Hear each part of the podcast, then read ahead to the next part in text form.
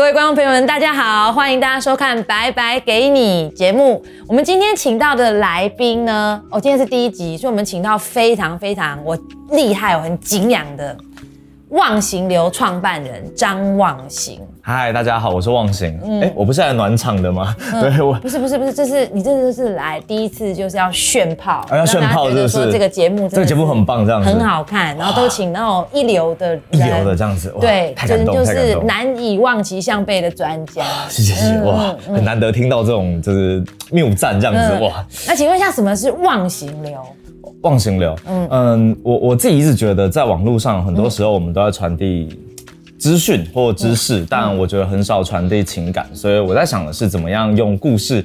把这些东西包装起来，就是我们不用讲道理嘛，我们用故事来传递你想要讲的东西。所以我自己个人这样觉得，忘形是你要忘掉那些形式，忘形前面是得意嘛，所以得意的意是音跟心的结合。那我们是忘记形式来得到听众心中的声音，我觉得就是这蛮重要的。从内心深处那种很真诚的没错很真诚的，对才，能够感动。没错没错。嗯，我知道张忘形这个大师很久，做简报很棒，做沟通很强。但我想你应该不会是从妈妈肚子里生出来就是沟通大师吧？呃自带自带天赋。呃，如果如果有这样的天赋，拜托告诉我要怎么弄出来这样子。嗯嗯，沟通是一件蛮困难的事情，而且也是一个大家忽略的事情。嗯我我自己学沟通的过程，其实是因为在职场上受过蛮多，不能说伤害啦，应该说遇到很多事情，后来才发现哦，原来呃沟通是如此的重要。那你的工作是什么？我我其实第一份工作是呃当有点像领队导游，但因为当时嗯、做更多的比较像是带大家玩活动或是服务大家，所以我都叫做我觉得领队导游是某种全方位服务生了。对我来讲，就是我当时的一个定义。就是要管吃管喝管好玩，还可以管人不要不见。没错，没错，没错，就像可能在呃你要出去的时候，人家会问你说，等一下要不要穿外套啊，或者是问说等一下要吃什么啊，哪边可以拍照，就是反正你在，他什么都会问你。那大概整就是老木的级别的嘛。没错没错嗯没错没错嗯所以等于是你的整个沟通的技巧是渐渐的在做导游的过程中被磨练出来的。对，就是因为遇到很多很多状况嘛，然后譬如说什么他们什么房子漏水啊，各式各样的，还有遇过问说，哎、为什么我们吃这个隔壁吃龙虾这种，都都有问过，对对？哦，这个我就好奇了，为什么隔壁桌吃龙虾？啊，你们公司没付钱啊？不是，开玩笑。呃，我们会这样说，就是我那时候就是说，哦，因为那个比较偏向是生食类，那因为我们公司为了怕我们出来安全是最重要，所以我们比较不会提供生食类的，那我们都是熟食这样子。那如果有喜欢，我们下次自己来吃这样子，不用跟人家分享。所以他们觉得 OK 都可以接受，就觉得你是因为他的安全，你是因为他的健康，然后帮他做了这个考量。应该这样讲，我老实说，我这个回答不是回答给他听的，我是回答给他们那一桌的服委会的人听的。哦对，然后所以那时候他就会觉得，哎、这个不错，因为毕竟对我来讲的价值是，你客诉我，公司也会知道，我们就没钱嘛，所以没差。可是。呃，我在做生意的是服委会，所以他们就会觉得，哎、这个导游有为我们着想，对，大概是这种感觉。是长眼，对对对其实有时候沟通长眼也是很重要的一没件事情，错没错你不要没事去挑动人家的一些很复杂、很敏感的话题。就是我觉得要想想自己做生意的对象是谁嘛。我们那时候在做的时候，其实我后来就深刻的明白，其实真正做生意的对象可能是少数一些人，但你就要想那些人怎么样让他觉得你做的很好。那其他人，我觉得你可以让他可能低空飞过就好，就是照顾到你觉得该照顾到的人。我觉得这也是沟通里特别重要的事情。嗯那因为你现在就对大家所知的，你是一个自由工作者，哎，对对不对？其实你在经营自己的粉砖，然后呢有开课，对，开课嗯是。你做了自由工作者之后，你的老板就变成无数个，对，就是以前你只要呃，我这样讲吧，就是你以前只要猜一个人的想法，就老板嘛，你知道，其实共事久了，你会知道他重视哪一些事，什么事情要优先处理，那你就知道他就好。而且我我个人概念，我个人概念，一般来说，你的老板一定有他某个强大的地方，所以他可以当你老板。可是像现在可能我要跟很多人沟通，有很多厂商，有的时候你跟厂商沟通的时候，你就有种感觉，就是。网络的世界跟你想要的是不太一样的，但你你不能跟他说，你你告诉读者这个产品多好，是不会有人买单的。嗯，然后但你这样讲，他就会觉得不会，我产品很好。我会说，哦，我之前有做过这样，但我发现好像，嗯，读者好像接受度没那么高，要不要我们换个方式，我们做成怎么样？哎，你可以看一下这个范例，他可能看一下自己觉得喜欢，因为他觉得是他做了决定，而不是我说服他。嗯，对，但是以前我就会说。就是啊，你不要再讲你这个东西有多好，我跟你讲这个没有用，哎，他就会觉得他被攻击到了，所以他反而不想跟你合作，所以反而我觉得，嗯，当大家如果真的变自由工作者，其实你要沟通的对象更多，而且每一次来的人都不太一样，你要很快的知道哦，他到底要什么，然后你怎么满足他的。他想要的东西，我觉得这才是最困难的。其实就是呢，我们善用每一次的机会，让对方看到你。好，就像你被周振宇老师看到了，是是，所以得到了就是呢，开始变成一个讲师的机会。是是。那每一个人都是从菜鸟开始的。对。嗯，我想请你分享一下，就是你去做讲师，对，然后你很菜，对，有没有什么很尴尬的情况发生？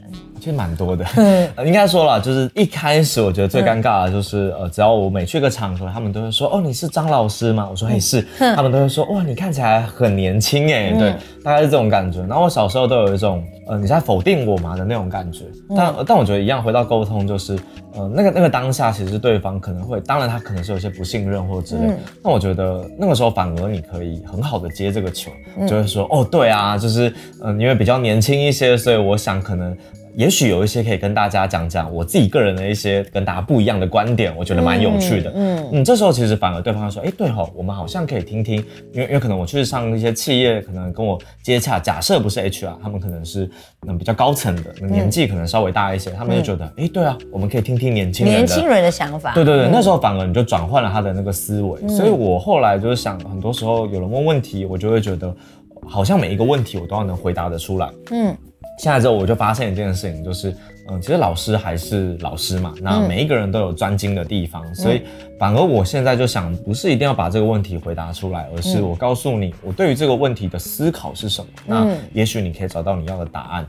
所以，我我自己最大的应该说尴尬点是来自于以前我太在乎你怎么看我，哦，就是得失心很重。没错，没错，没错，就是我会觉得啊，你怎么？就是你怎么会这样看我，或是有人可能譬如说在粉砖或是在课程中挑战你，然后你就会很很想要告诉他，哦，我告诉你，你应该是怎么样之类的。但现在现在我想的就是，呃，也许我可以澄清，就是我可以说啊，我的想法是从什么东西出发，可能刚刚那个过程里面我讲的没有很清楚啊。拍谁？我最常用这个概念，因为以前我都是说不是，是你不懂，我跟你讲，你就是怎么样怎么样。你看你就是不会沟通，你才会现在跟我吵架。那其实不会沟通的人是我。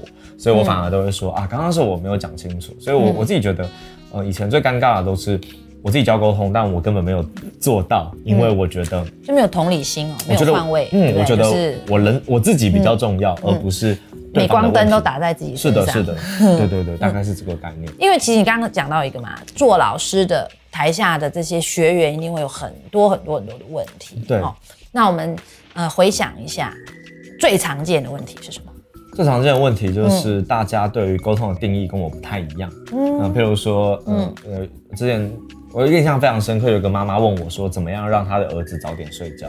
嗯，对，就是怎么用沟用什么样沟通的技巧让他儿子早点睡觉？对，然后我我老实说，我当时很认真的，呃，回问了他很多问题。我说为什么要让儿子早睡啊？为什么怎样？然后我都问完了之后，我都说妈妈，可能你在做的事情是。改变他跟控制他，而不是跟他沟通。嗯，妈妈爆炸。嗯，他站起来讲了五分钟。我跟你讲，你们年轻人就是不懂一个当妈妈的怎么样怎么样怎么样的，就爆炸了。然后我就想一件事情，就是其实在那个当下，很可能是我要我要做的，可能不是告诉他什么是对的，而是看见他身为一个妈妈的。那个苦心，嗯，对对对，所以我后来我后来遇到差不多类似的情况，我就会说，哦，其实这个问题很常有人问呢，我就想大家妈妈都希望孩子的身体健康很重要，那我我有个做法哈，妈妈你听听看，然后我就把那个做法讲完，其实那做法跟他没什么两样，我就说，但是我们一定要记得一件事情，就是我们如果态度好好的讲啊，听一次没听，那怎么办呢？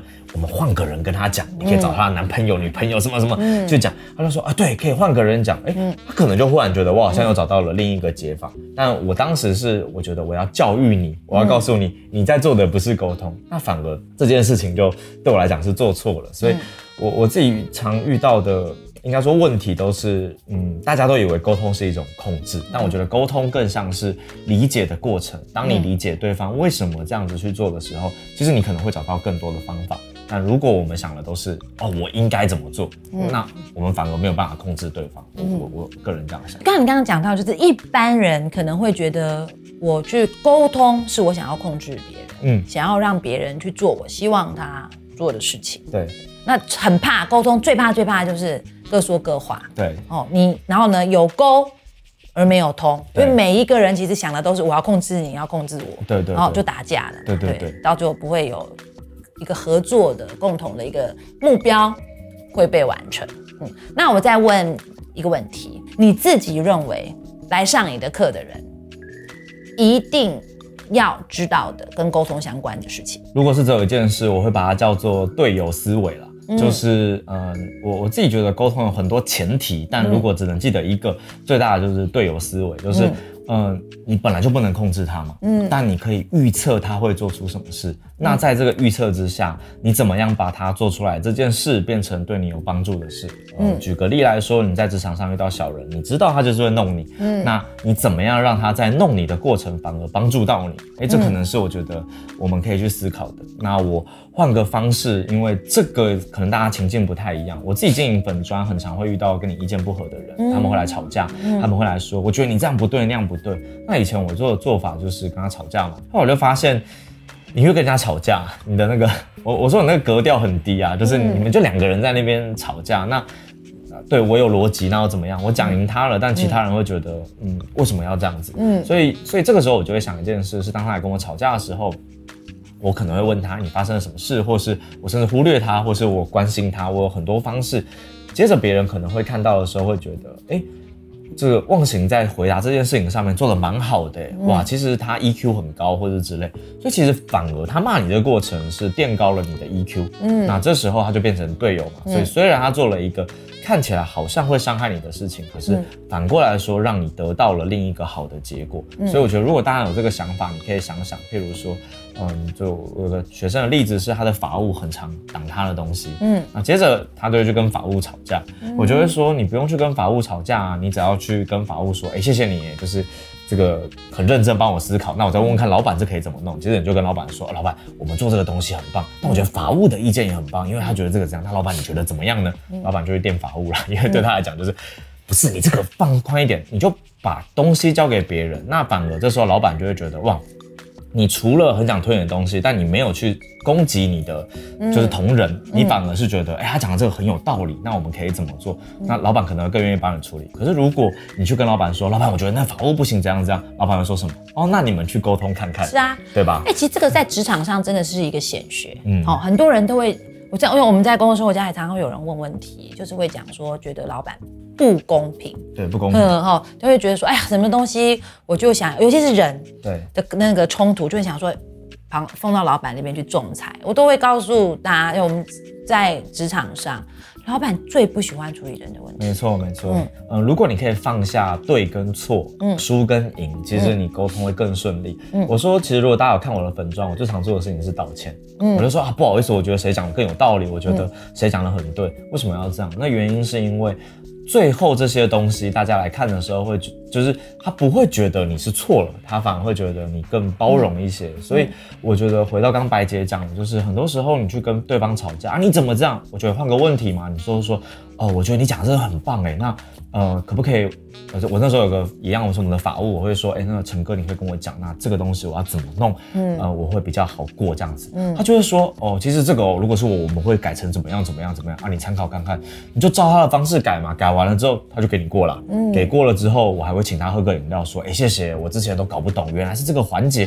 就觉得哇，你这个人好受教啊！从此之后，我什么事情拿去问他，我都超快过的。我所有的东西，他们都他都会说，你去问忘形，忘形都懂啊，你们怎么不懂嘞？这不就过了吗？所以，嗯，就是我没有在讲我要赢，我要对。我想的是你是对的，哎，我也是对的，那我们怎么样让这个合作促成？所以回过头来我才讲，队友思维是最最最重要，他变成你的队友，你可以虚心跟他请教，那其实你得到的可能更多。嗯，这其实哦，就是我常在讲的。哦，很多人他在做沟通或谈判的时候啊，他其实会有一个我值，嗯，叫做固定大饼假设，嗯，情感也就是这么多，自尊也是这么多，资源就这么多，钱就这么多，你多我少，我多你少，以至于就会陷入一种不可自拔的竞争思维。对对对。那其实首先你要先能够去破除这种固定大饼，你要去相信，就是。双方的合作，当双方把资源都贡献进来的时候呢，你可以把饼做到无限大，嗯，然后才会有可能变成伙伴，对，嗯，然后可以互相成就，然后呢，专注在我们如何为对方提供利益，而且呢，创造彼此最大的利益。嗯。嗯，我我必须说，就是很多人都会觉得，就是我每次说什么共好啊，这种都是干话这样子，呃，对。如果你不相信这件事，它就是干话。但我自己想跟大家分享是，嗯，其实出来做这么久，如果大家有我的私人脸书，你会发现一件事，我超常推别人的课程，而且很多时候就是别人来问我课程呢，呃，大家可能在社团里有加入的话，你会看到朝阳老师他们都会问我说，那你跟懒人包有什么不一样？我都会很认真的解析，而且我问他需求。有很多人被我推去上懒人包，我说你不要上我的课，你要上懒人包。为什么要这样做？因为当对方得到了他真正的需求点之后，就是那个学生他会觉得，哎，梦想老师推荐的很好，哎，那反而他下次很信任我。等到我这边有他需要的东西的时候，他也会很愿意来跟我上课。那以长阳来讲，我跟他。应该是这样讲，我们在一开始大家定位我们都是竞争对手啊，你们两个做的东西很像，但我们自己又觉得其实我们根本没有在竞争。我跟他私底下反而就是我们很常，我很常说，哎，有个 case 你要不要接或之类。为什么要这样子？是因为我们相信，当这个市场就这样子的时候，两个人竞争，其实你只是让。别人更难看，就是两个人在那边吵架有什么好？但如果假设我举个例子，就是我们两个人彼此都很好，我们去推荐彼此的东西，那上完课他的学生会不会忽然觉得，哎，望贤的课跟长阳课不太一样，愿意去上上看？上过我的课，我也会说，哎，我跟长阳课不太一样，如果你有什么可以去上上看。这时候不就让我们两个人彼此都得利，而且学员也得到最大的利益？我觉得这时候不就是三方都得到可能好的东西吗？说老实话，我觉得会觉得共好是干话，是蛮奇怪。很很多人都这样觉得，因为共好其实四处都在发生。我们其实讲哦，就大家都可能可以了解的例子，就是科学园区。嗯，为什么要有所谓的园区？其实它就是会有一个非常完整的上下游的那个产业链哦，然后一个非常非常非常非常明确的价值链哦。就像当你今天就是一群人。它其实是有一个哎相类似的目标，其实你聚集在一起，你就是可以呈现一个非常完整的一个价值哦，然后一起做大。就像大家在社群，为什么社群现在会是嗯每一个社群都很自己的很独特的定位，就是把一群对这个主题有兴趣的人聚集起来，然后当聚集起来，大家彼此就像你想，哎，我会问你问题，你会教我啊，而且我问你的时候，因为在社群上，大家都看到全社群的人。都学会，其实社群的存在，大家现在不都很喜欢滑脸书、滑 IG 哦？这社群的存在，基本上就是一个共好。对，嗯。但大家的 呃，应该这样讲，为什么我刚刚讲这件事情，是因为很多人就像刚刚白姐讲的，我知，嗯，他会觉得说，我又不认识你，干嘛花时间教你？嗯，然后我为什么要帮你做这件事？我为什么？所以其实大家。我觉得每次在职场上遇到的沟通问题，都是你存在你的那个圈圈里。嗯，就像我举个例，主管叫你做一件事情，你就会觉得说，我都下班了，我干嘛要做？嗯，但如果你我我想的都是，呃，我今天帮我主管处理的这件事情，我有没有办法跟他交换？我这样讲有点，就是有点奇怪，但就是交换到什么？譬如我就是说，老板，我可以再交给我，但这样我明天可不可以晚一点到？如果你的主管有这个裁量权，他可能会跟你说，哦，那你明天中午再到，你今天拜托帮我再弄完。你就交换到了另一件事情，所以我后来都在想，大家都只是觉得，为什么我要把我的东西分给别人？可是我觉得你可以想一想，嗯，如果你把你的东西分给别人，别人会愿意把他的东西也分给你，这时候你可能不是相加相减，而是相乘的效果。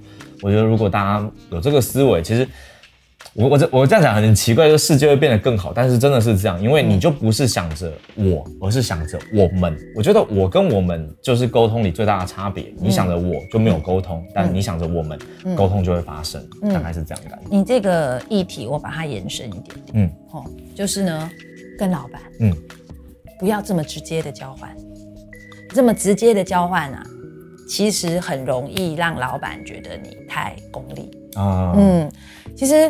呃，通常当老板愿意把一个任务交给你的时候，最好的做法其实是你真的自己要把它当成一个机会。为什么？因为很多年轻人会说，他觉得他的呃职涯发展受限。为什么你很受限？因为你能力很受限嘛，人家看不到你会别的东西哦。所以当你今天你要转职的时候，其实你要很费力。可是，如果今天老板愿意交付给你一个非你本职之外的，呃，对不起，非你本职之内的工作的时候呢，他其实就是你一个可以学习，嗯，别人愿意容错，嗯，然后他知道你不会，但是我教给你，好，你可以学习。第二个呢，就是什么呢？你可以有一个舞台去展现，就是你原本不会的东西，好，学习加演出，其实这是对一个人延伸自己的呃领域。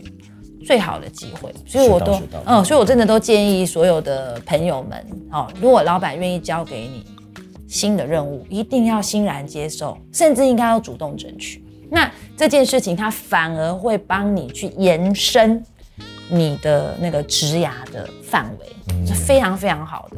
我们有机会可以请到像忘形这样的沟通达人来到我们节目，我们就要为我们社团里面的伙伴们呢争取一点福利哦，所以我们就呢在社团里面筛选了三个嗯大家都会想问的问题。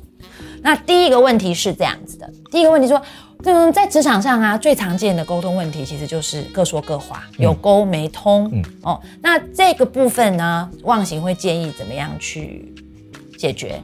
嗯，我我这个问题我可能会分两个部分来回答。第一个是，嗯，也许是意愿问题，就是对方沟通意愿问题。那我会建议说，大家可以先想，呃，你怎么先跟别人建立关系？我举个例子，我我我大概有一段时间我在嗯学校工作，然后那个时候其实我呃我有很多时候要办讲座，然后我要去借场地，然后很多人都说总务处多烦，我就发现一件事情，就是那是因为大家就是都。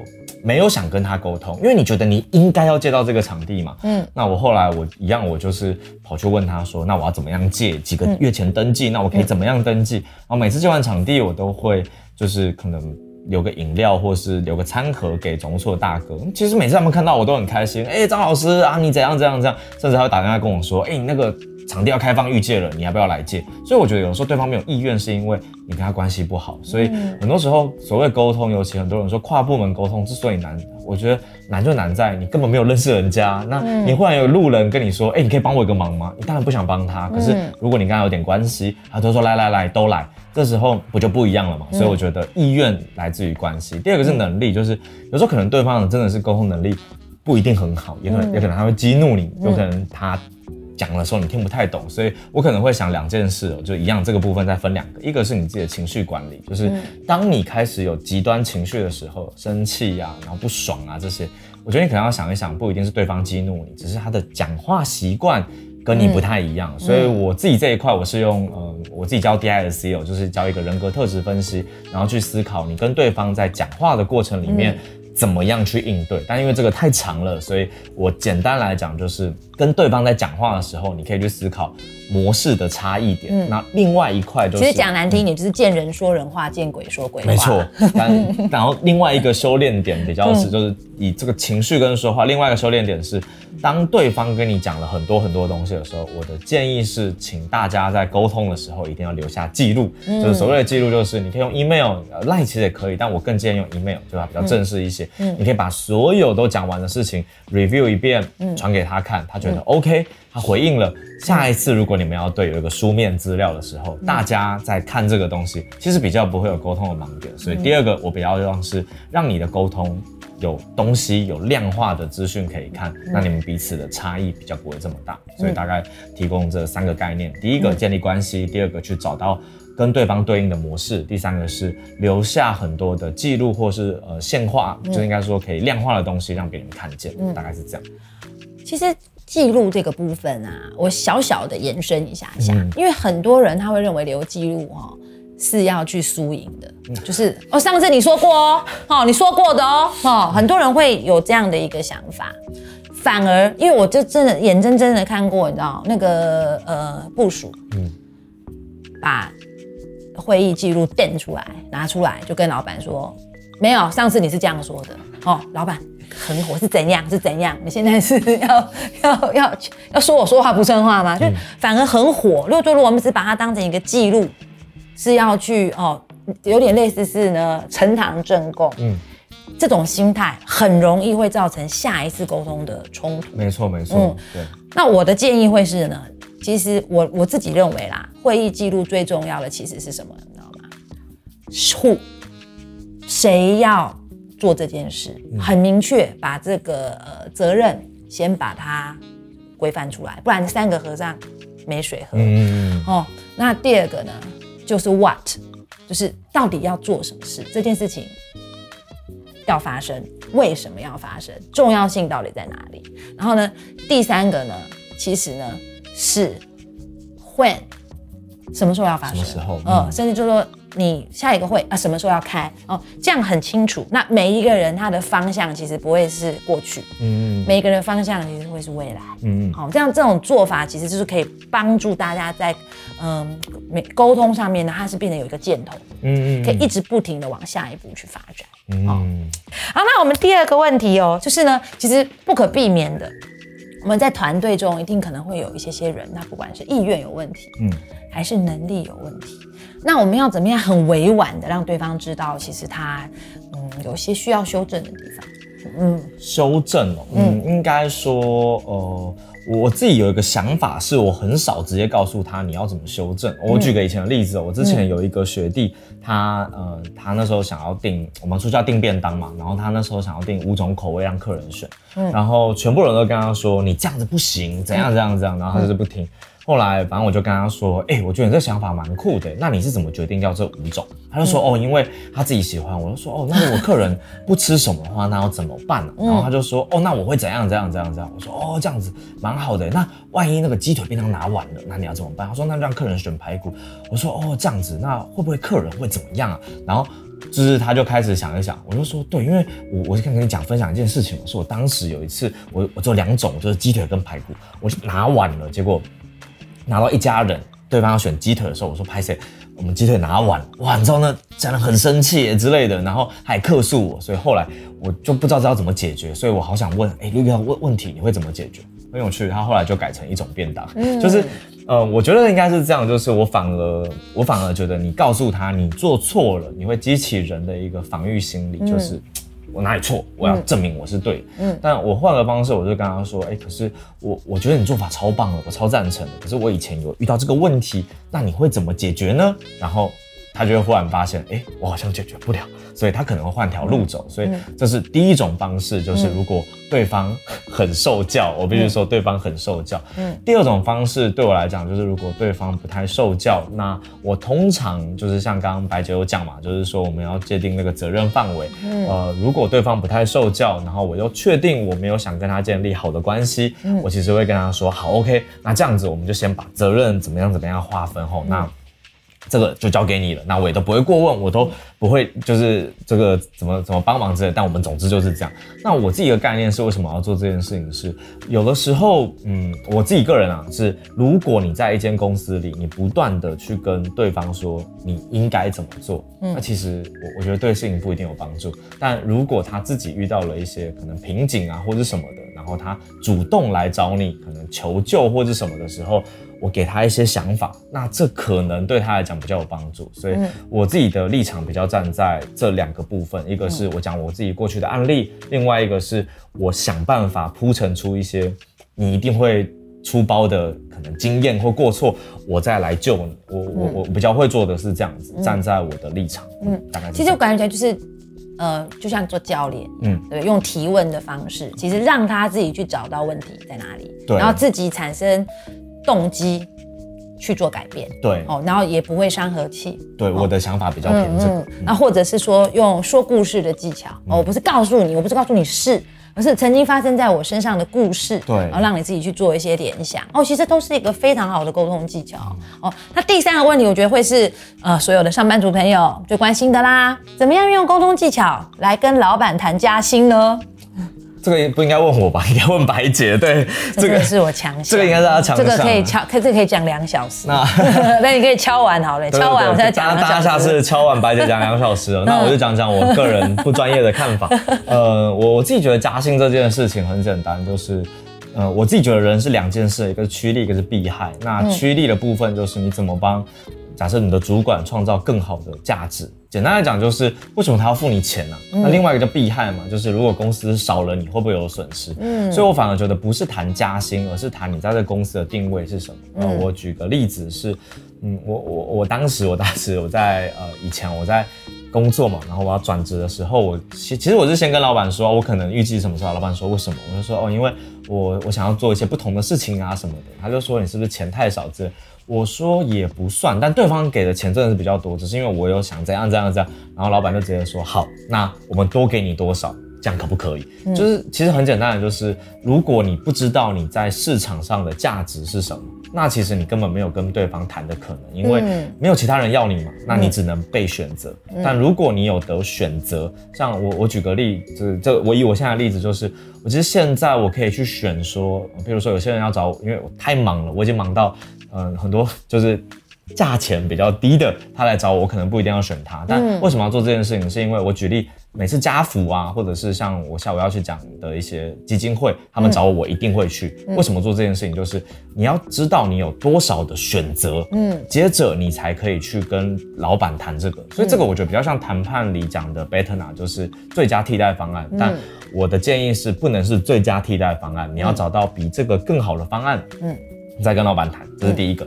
第二个是，我觉得如果你直接这样跟老板谈，如果啦，你的最最强的意愿是你要留在这个公司，那你可能被老板堵拦，他会觉得你在威胁他。所以可能我觉得你可以去承担一些新的事情，譬如说老板。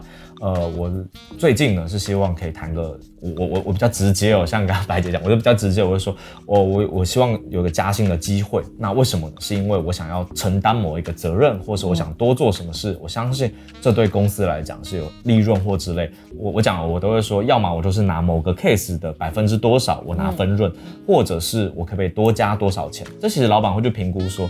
你能不能真的做到这件事？如果有，他其实是愿意给的。毕竟你真的为公司带来新的收益，所以我自己觉得两件事：一个是理解你在市场的定位价值，你才能去谈；第二个是你怎么样老板相信你能为公司带来新的收益。当你可以，我觉得啊，你帮老板多赚个一百万啊，你跟老板多谈二十万，老板给你五十，他可能都很愿意，因为他知道你做得到，大概是这样子。嗯嗯，哦，这个我收敛一下。嗯，对不起。其实那个忘形讲就非常好，发现你也可以来教谈判课，以后就可以那个开那个分支忘形谈判流。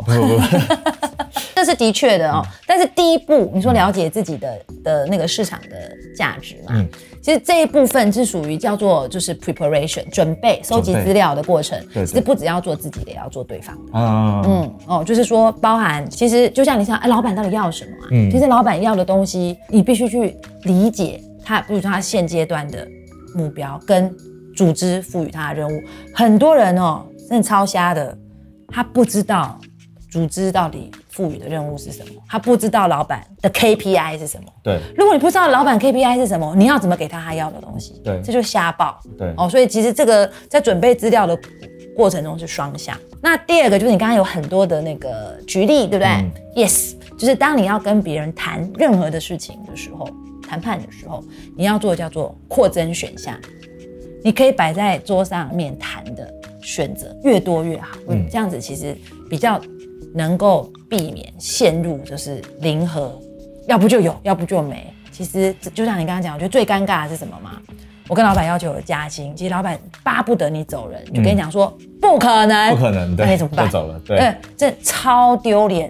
那你要怎么鼻子摸一摸？那我辞职 啊，下面后面的工作都还没有准备好。所以其实备案，备案是可以赋予你谈判的力量非常重要的一个思考的锚点。你有没有准备好你的备案？那最后一个大家要注意的就是时机。嗯，其实谈判里面巧动，你到底会谈得成还谈不成，最重要其实是时机。哦，所以像现在刚好是年底嘛，大家都以为谈加薪最好的就是年底在做 review 的时候，跟各位说错了。你要谈加薪，我们刚刚讲谈判是一个过程，所以你要谈加薪最好的时间是要在定明年的目标的时候。因为你跟老板在就是呃确认要达成的目标的同时，你就设好一个你自己的目标。哦，老板，我希望可以得到一个加薪的机会。那所以我们做这个这个这个这个这个够不够？嗯，你对我有什么期望？我还可以怎么做？嗯，啊，那当这些做完之后呢，我想要得到一个加薪，我想要得到一个升职的机会。好，这样子比较比较容易管理，你不会。真的没有底气哦，我只是问可不可以，好不好？然后不好不行，就完蛋，就 GG 了哦。所以这就是我们针对社团的朋友们问我们三个关于沟通的问题的解答，希望大家都觉得很棒。那我们的呃拜拜给你节目呢，每一次的节目呢，我们都会邀请不同领域的专家，那请呃我们会分享，就是哎他如何找到自己的职涯的梦想，如何不管他是斜杠哦，还是成为一个。自由工作者啊，那有很多的经验可以跟大家去分享，让大家学习。那就请大家呢按赞。订阅、分享、开启小铃铛。好，那嗯，补充一下，就是除了开启小铃铛之外，刚刚我们讲到嘛，就是在过程里怎么样留下印象呢？非常简单，我们每一次看完影片之后，也许我们可以到我们的工作生活家留下你的心得、想法，或是也许你可以多问老师一些问题。如果你问的问题或是你的心得被我们看见了，那你不觉得这就是一个更好的机会吗？所以记得我们今天讲到，把握每一次机会，就是现在加入工作生活家，留下你的心得或想法，我们线上交流。谢谢。大家哦，谢谢。那我们下一次再见，拜拜。